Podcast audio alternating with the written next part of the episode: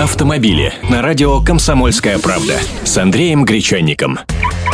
Здравствуйте. АвтоВАЗ решил покорить Европу. В июле 2013 года Волжский автозавод отправил в Германию и Чехию первую партию из 20 машин «Лада Гранта». Европейская версия Гранты соответствует экологическому стандарту Евро-5, а в комплектации норма уже предусмотрены антиблокировочная система тормозов АБС, усилитель экстренного торможения БАС, система курсовой устойчивости ESP и две подушки безопасности. Продажи Гранты гранты в Европе еще не начались, но по предварительной информации стартовая цена в Германии будет примерно на уровне 8 тысяч евро. Помимо Германии и Чехии модель планируется также поставлять во Францию, Сербию, Болгарию и страны Балтии. А следом, в четвертом квартале 2013 года, АвтоВАЗ планирует начать поставку в Европу и автомобилей «Лада Калина-2». Но это о будущем. Пока же основу географии поставок составляют страны СНГ – Казахстан, Украина и Азербайджан. Автомобили